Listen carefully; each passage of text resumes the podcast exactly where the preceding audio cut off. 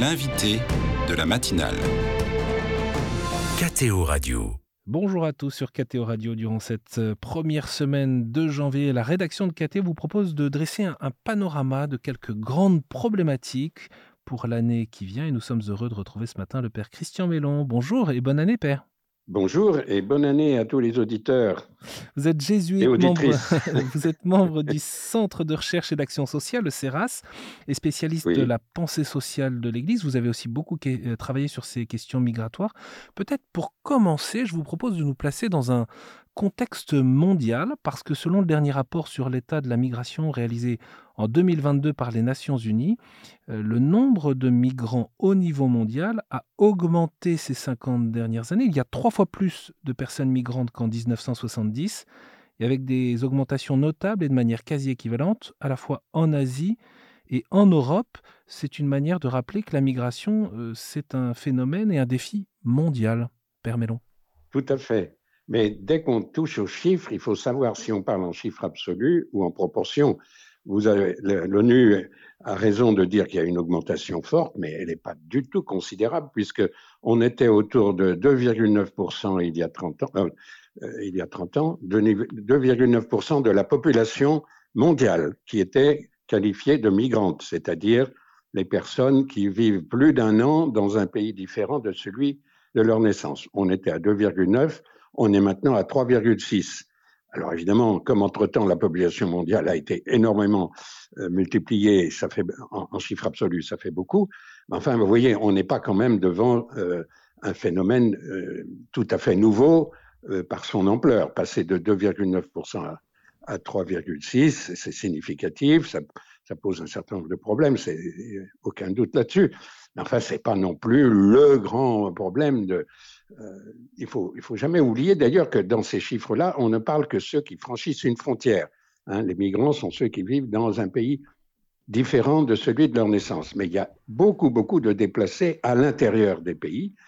Euh, donc, ils ne sont pas comptabilisés par, par l'ONU. Les gens qui changent de région parce que ça devient trop chaud ou inondé ou je sais pas quoi. Enfin, notamment tous ceux qui sont victimes, je dirais, du, réchauffement clima- climatique ou, ou, des, différents changements mété- météorologiques euh, ou des catastrophes naturelles. euh, tout cela, il rentre pas dans les, statistiques des migrations.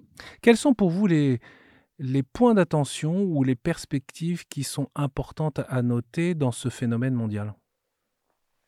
Eh bien, je crois que euh, ce qui est important, euh, c'est d'une part de le relativiser, comme je viens essayer de le faire. Euh, il ne s'agit pas de nier l'importance, mais enfin, c'est pas la grande question euh, qui, qui, qui viendrait euh, euh, occulter toutes les autres. Je pense que la, la question, notamment de l'avenir de la planète, ou plus exactement de, de l'habitabilité de la planète, est nettement plus importante.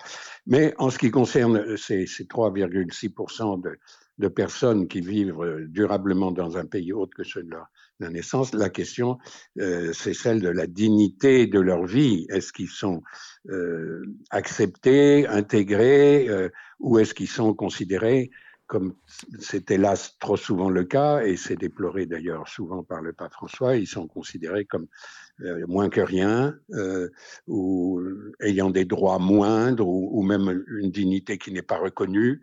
Euh, ça, pour, moi, c'est ce qu'il y a de, plus préoccupant. Et ça concerne tous les pays du monde, bien sûr. Vous citez le, pape François et, de fait beaucoup en tête ses, paroles fortes, ses gestes, ses visites. Et pour autant, vous ne cessez de rappeler la grande constance du discours de l'Église, alors même que l'accueil de l'étranger marque euh, l'histoire du Christ de sa naissance. Alors, tout à fait, vous, avez raison. Et chaque fois que j'ai l'occasion d'écrire ou de parler sur ces questions, euh, je, fais exprès de, ne pas euh, mettre trop en avant le pape François parce que c'est tellement connu. Et encore son, merveilleux discours de, Marseille récemment.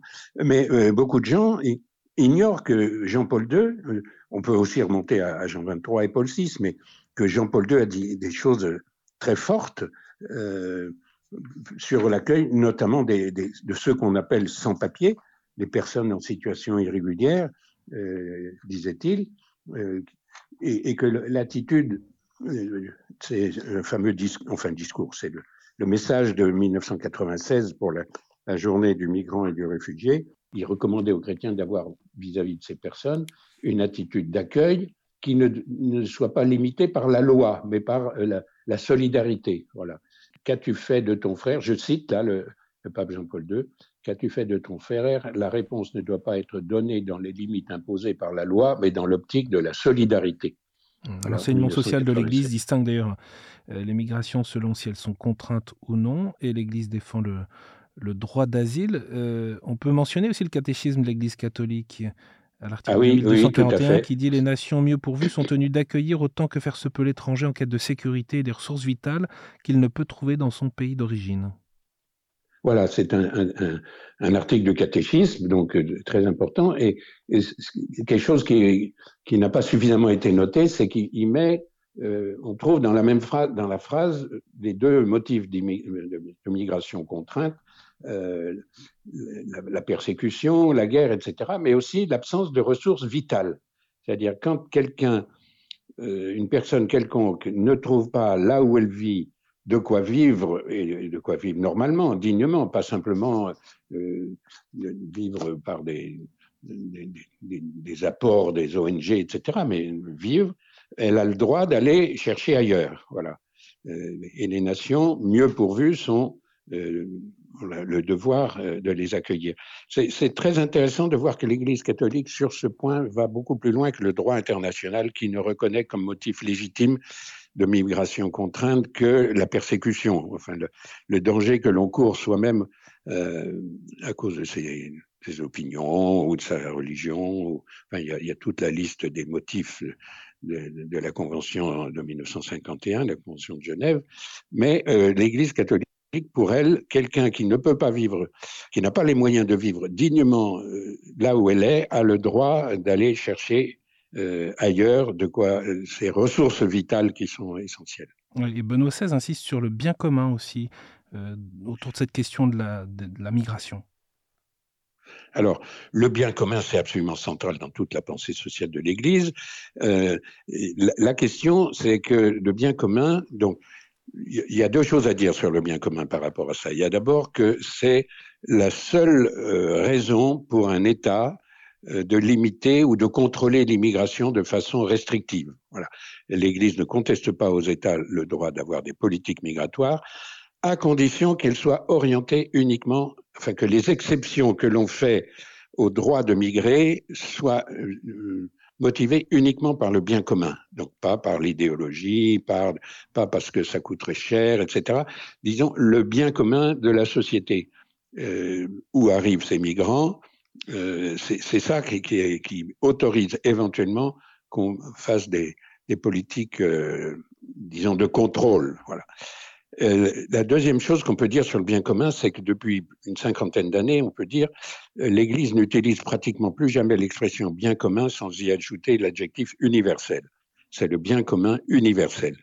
Et là, c'est une question évidemment très difficile parce que chaque État prétend et, avec raison, euh, poursuivre le bien commun euh, de la société dont il a la responsabilité.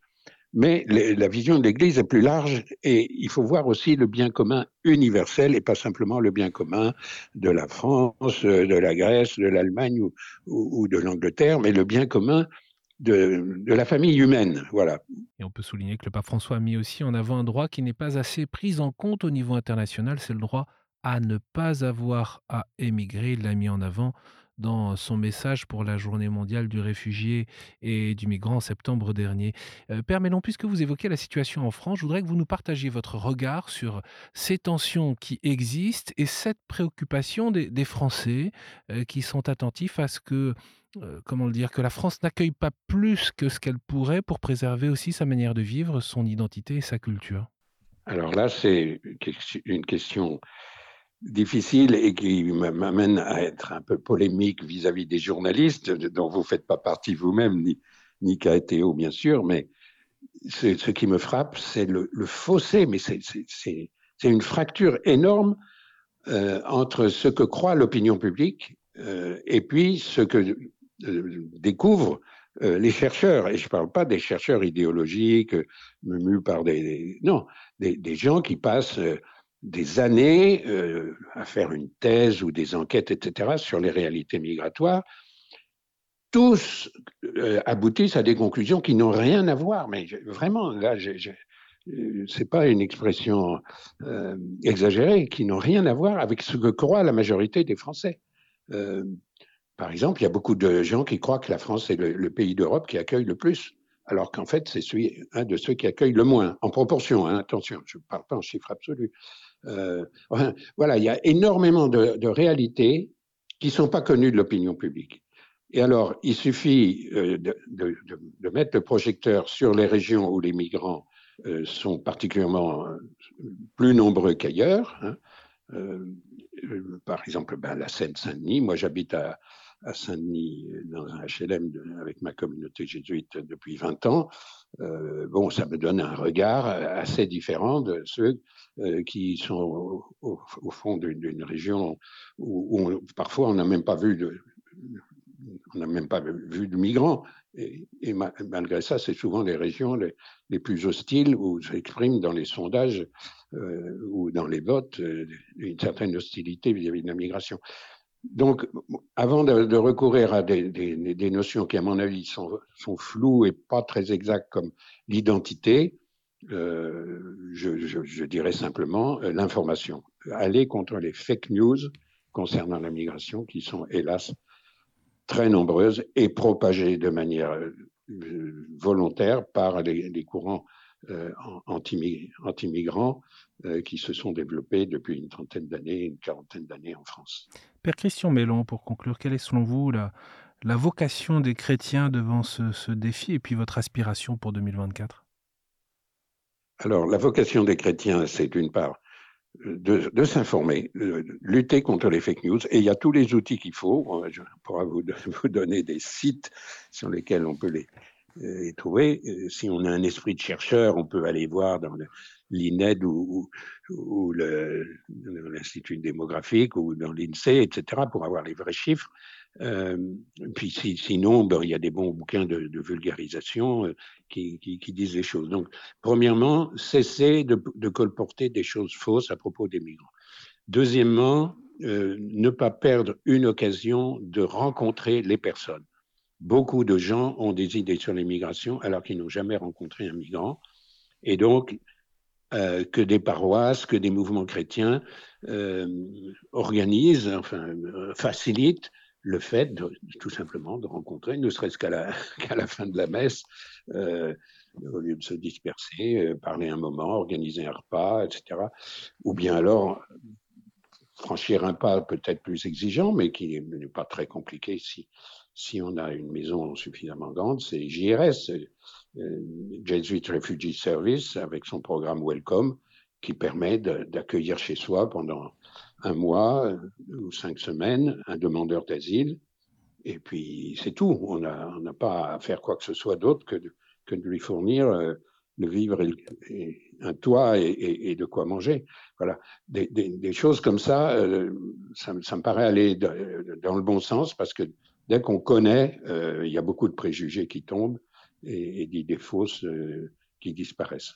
Vous êtes membre du CERAS, le Centre de recherche et d'action sociale animé par euh, les jésuites. Je donne d'ailleurs votre site internet également pour ceux qui souhaiteraient pouvoir retrouver vos, analyses, vos textes et les travaux du, du CERAS. C'est ceras-projet.org. Un, un grand merci d'avoir été avec nous en ce début d'année.